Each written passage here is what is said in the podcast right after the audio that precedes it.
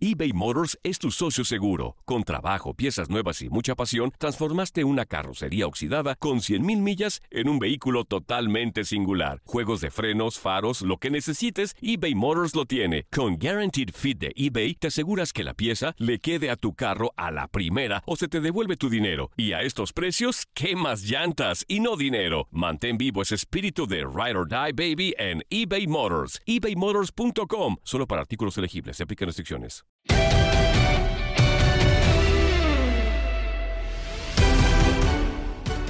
Atlas contra América y Cruz Azul ante Toluca son dos de los juegos a seguir en la Liga MX. Jornada 7 en Fútbol Club, así lo platicamos. Moisés Muñoz, Reinaldo Navia y Gabriel Sainz. Escucha lo mejor de tu DN Radio.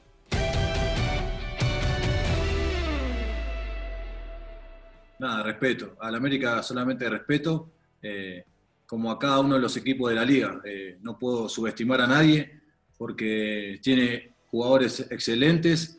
Eh, por ahí dicen que no juega bien, pero el equipo siempre gana, responde y nosotros vamos con todo el respeto que se merece y vamos a hacer el partido que tenemos que hacer para, tratar de ganarlo y, vamos a ir con todas las ganas para, poder quebrar ese equipo y, tener un resultado positivo en casa. De hecho, de hecho va a ser un partido muy complicado como como han venido haciendo los partidos que hemos enfrentado. Eh, yo creo que más que, que, pensar en el equipo rival es pensar en nosotros. Yo creo que tenemos que, trabajar para nosotros y, y después eh, el resultado se va a ver en, la cancha, ¿no? Pero, pero sí va a ser un partido muy complicado. No, de hecho, venimos en crecimiento, ¿no? Yo, bueno, yo recién tengo la oportunidad de llegar al club, eh, así como el cuerpo técnico también llegó al igual que yo al club, yo creo que, que, andamos en crecimiento, ¿no? Yo creo que todavía falta mucho por mejorar, pero eso va a ser este, a partido a partido y día a día, ¿no?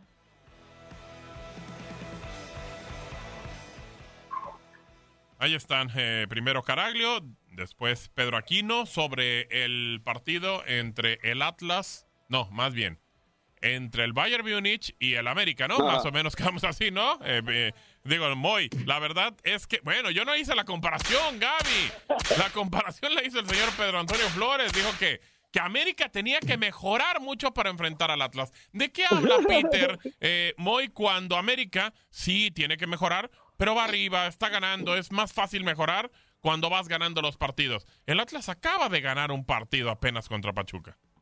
Hay que decirle a Pedrao que un globo no hace fiesta. Correcto. Ganaron al Pachuca, duelo en el sótano.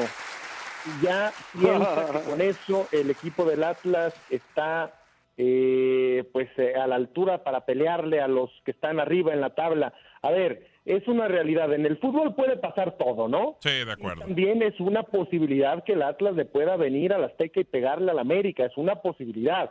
Ahora, que la probabilidad es mínima, sí, también es una realidad, por cómo han estado jugando ambos equipos, ¿no? Un Atlas que tiene dos goles a favor realmente en el campeonato, eh, muy poco ha producido al frente, enfrentando a un América que si bien no ha mostrado un fútbol eh, muy vistoso, un fútbol muy vertical, un fútbol muy atrevido, ha sido un fútbol eficaz, ha conseguido los puntos necesarios para mantenerse en la parte alta de la tabla general, peleando ahí con el equipo de Toluca, con Cruz Azul, que ahora se metió ahí después de la victoria contra el equipo de Tigres, con eh, Tijuana, Santos, Monterrey, son los equipos que, que, están en, la parte alta de la tabla, ¿no?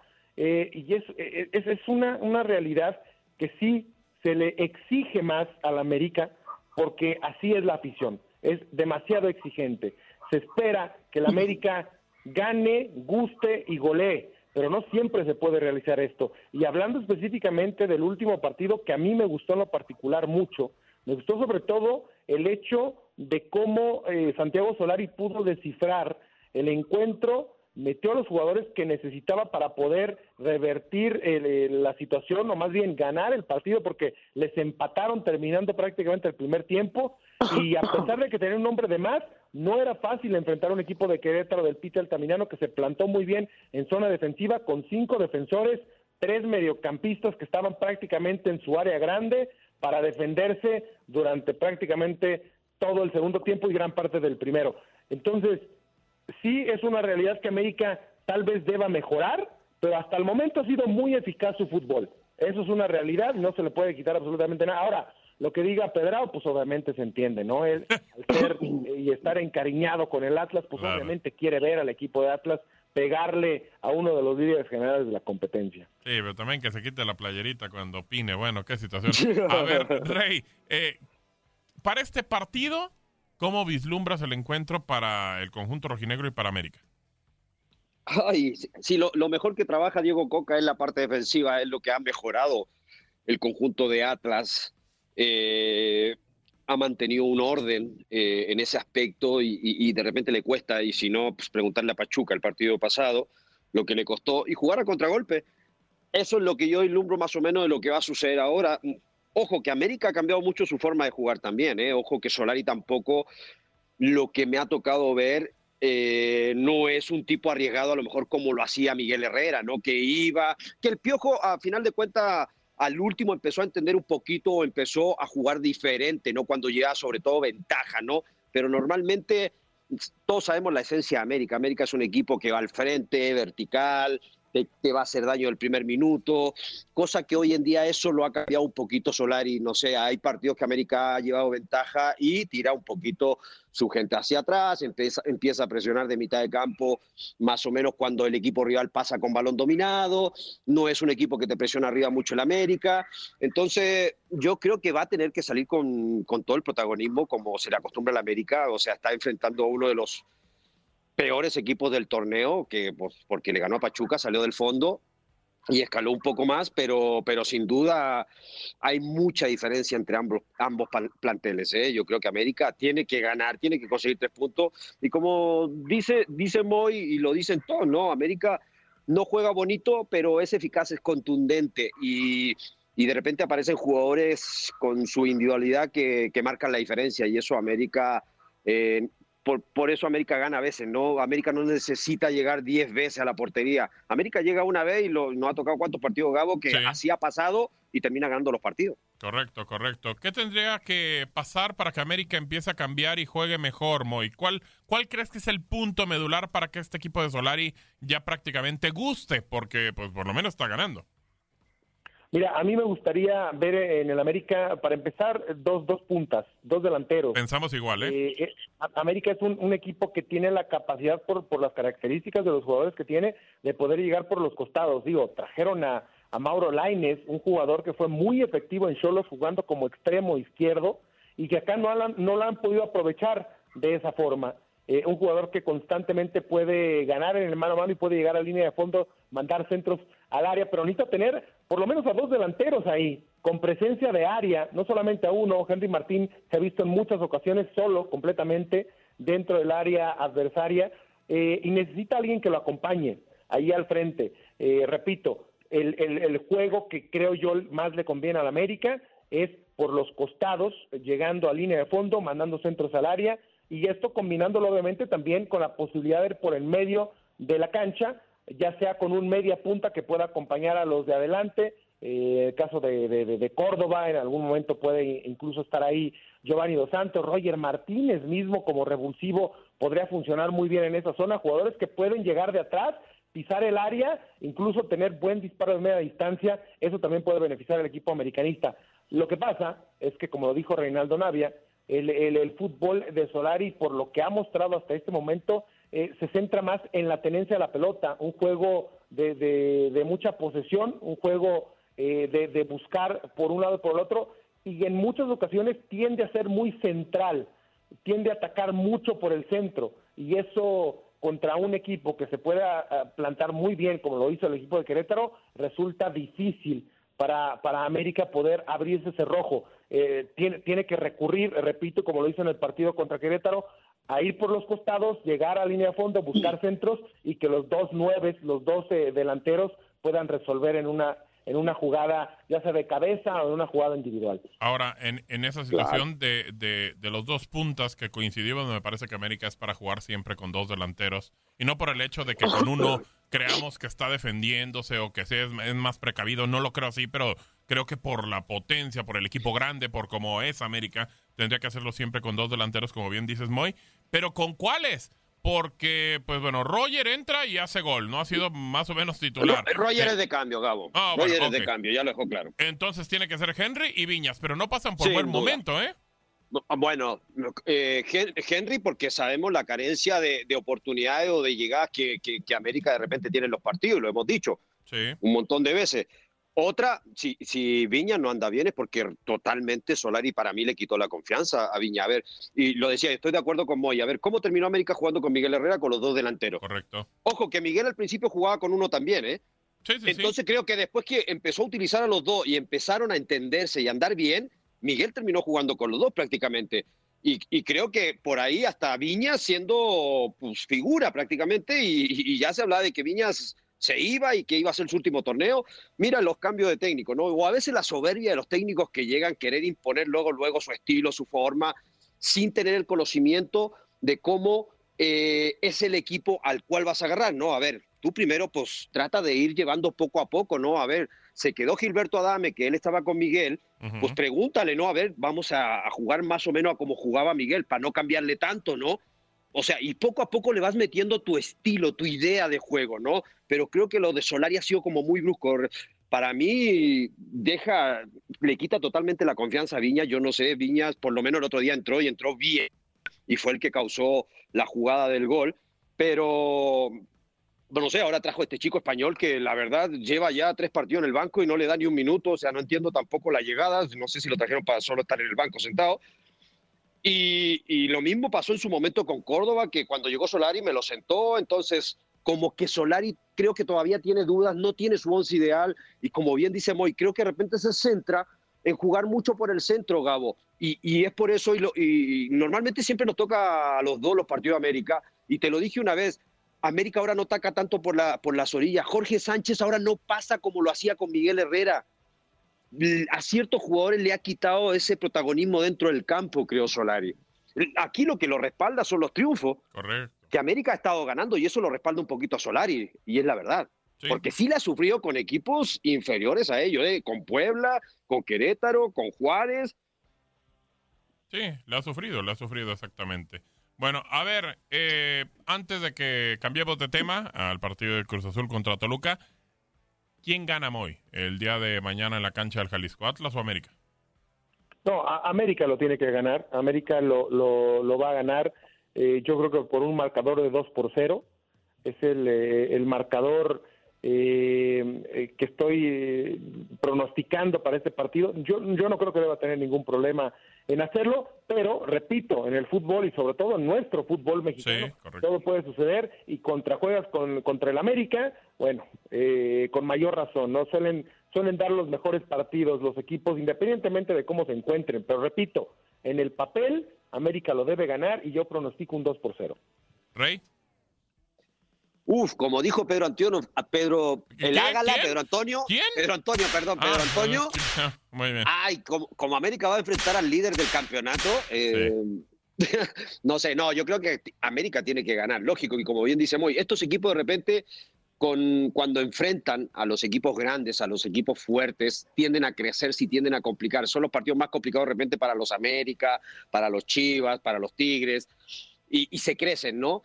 Yo digo que va a ganar América, pero yo creo que le va a costar eh, eh, sacar los tres puntos. ¿eh? No le va a ser fácil con, con, lo bien que trabaja, sobre todo Diego Coca en la parte defensiva. Bueno, pues ahí está. Ahora resulta que Coca es Pep Guardiola. Bueno, vamos a ahora cambiar no de ponga cosas que no dije, usted lo dijo, También no sea ridículo, hombre. a ver, usted mójese también, a ver, diga el resultado, usted también, a ver quién gana. Mañana gana América, mañana gana América. Eso, Por cierto, eres americanista de corazón, ya lo sé. ya sabes, Rey, que, muy en el fondo, muy en el fondo. Bueno, por cierto, mañana estoy en el juego, entonces para que nos acompañen ahí otra vez de bueno, tu seguro estamos juntos. Ah, es lo más seguro, es lo más seguro que estaremos usted y yo.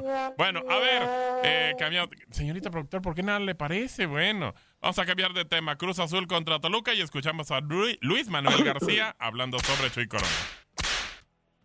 Es un, un excelente portero. Este uno de los mejores también que ha tenido México, reconocer su trabajo y, su profesionalismo que, se ve que es muy bueno. Contento de, ayudar a mis compañeros en lo, que se pueda. Eh, trabajamos en colectivo para, para siempre hacer de la mejor manera y, bueno, siempre firmes, eh, trabajando día a día para sacar un, un, resultado positivo.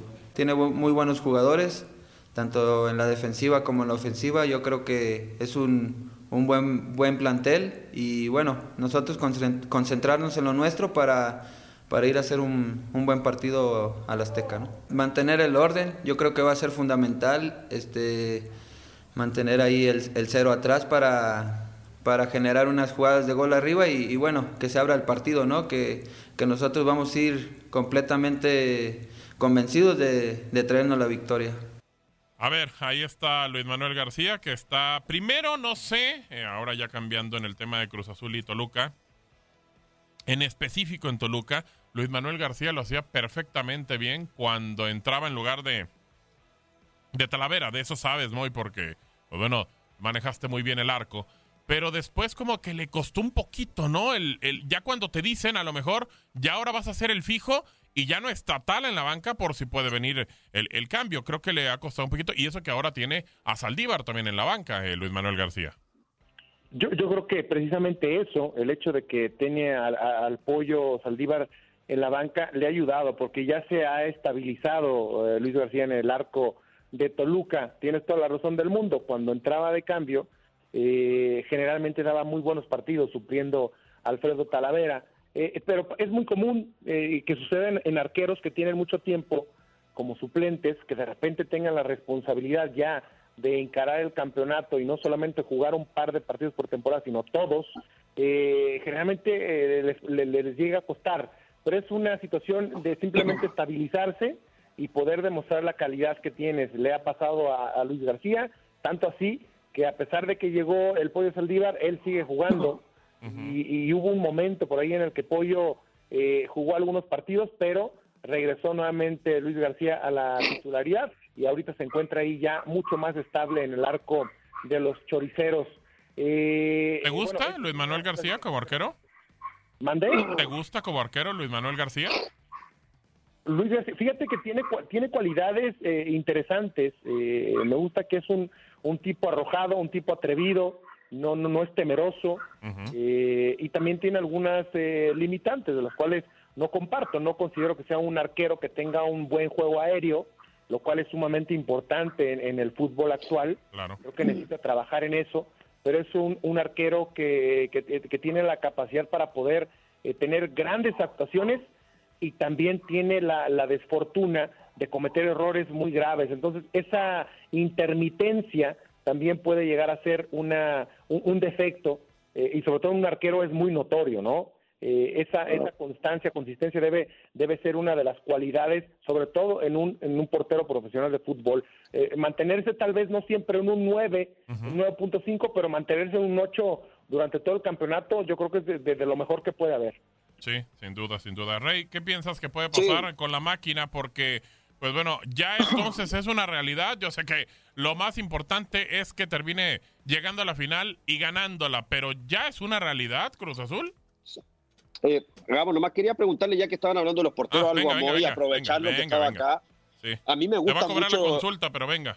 No, a mí me gusta mucho el chico Acevedo. No sé qué él piense, si es un jugador para mantener ese nivel de que lo ves con condiciones de consagrarse muy a este chico y, que pueda ser el futuro arquero de la selección. A mí es un arquero que la verdad me encanta, ¿eh? Y por ahí también está Malagón.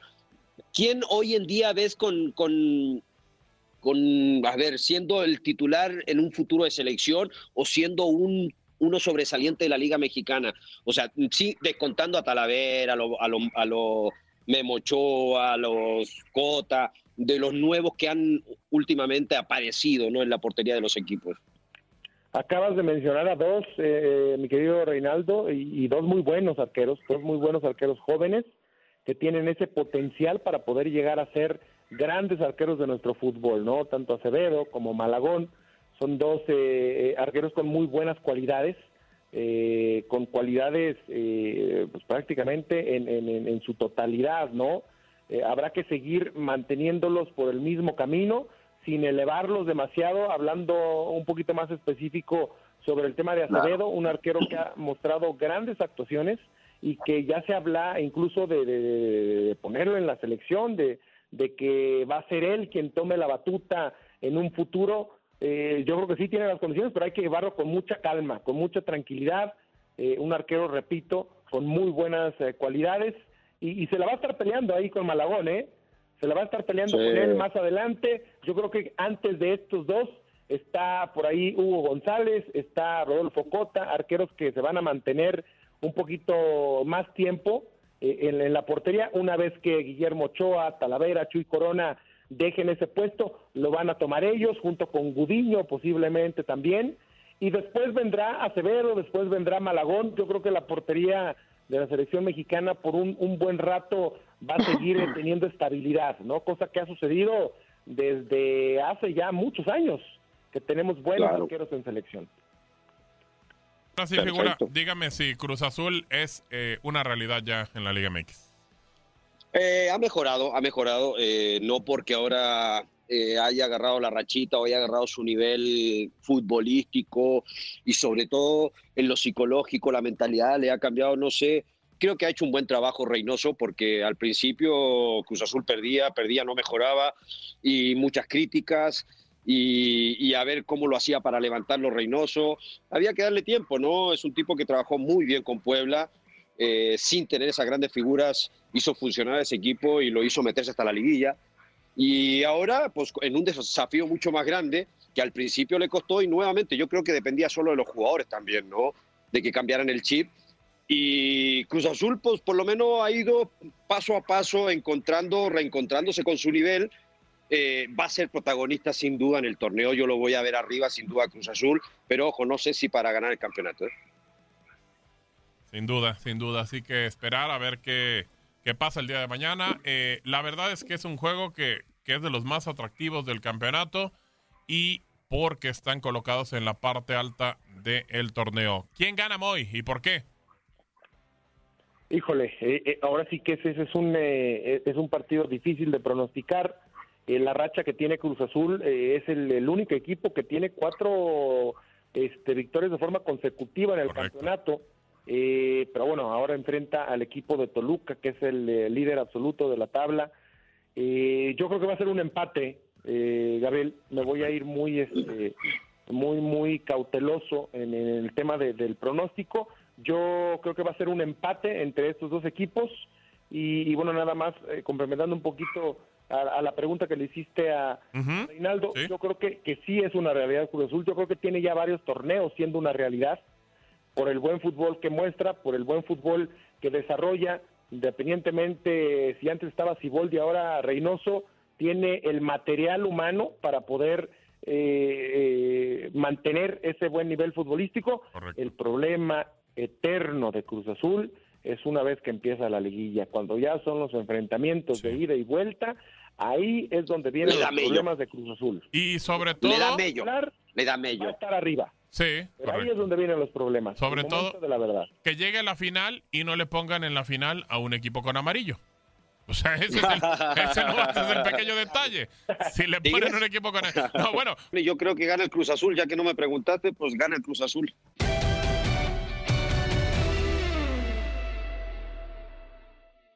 Boost Mobile tiene una gran oferta para que aproveches tu reembolso de impuestos al máximo y te mantengas conectado. Al cambiarte a Boost, recibe un 50% de descuento en tu primer mes de datos ilimitados. O, con un plan ilimitado de 40 dólares, llévate un Samsung Galaxy A15 5G por $39.99. Obtén los mejores teléfonos en las redes 5G más grandes del país. Con Boost Mobile, cambiarse es fácil. Solo visita boostmobile.com. Boost Mobile, sin miedo al éxito. Para clientes nuevos y solamente en línea, requiere AroPay. 50% de descuento en el primer mes requiere un plan de 25 dólares al mes. Aplican otras restricciones. Visita Boost Mobile para detalles.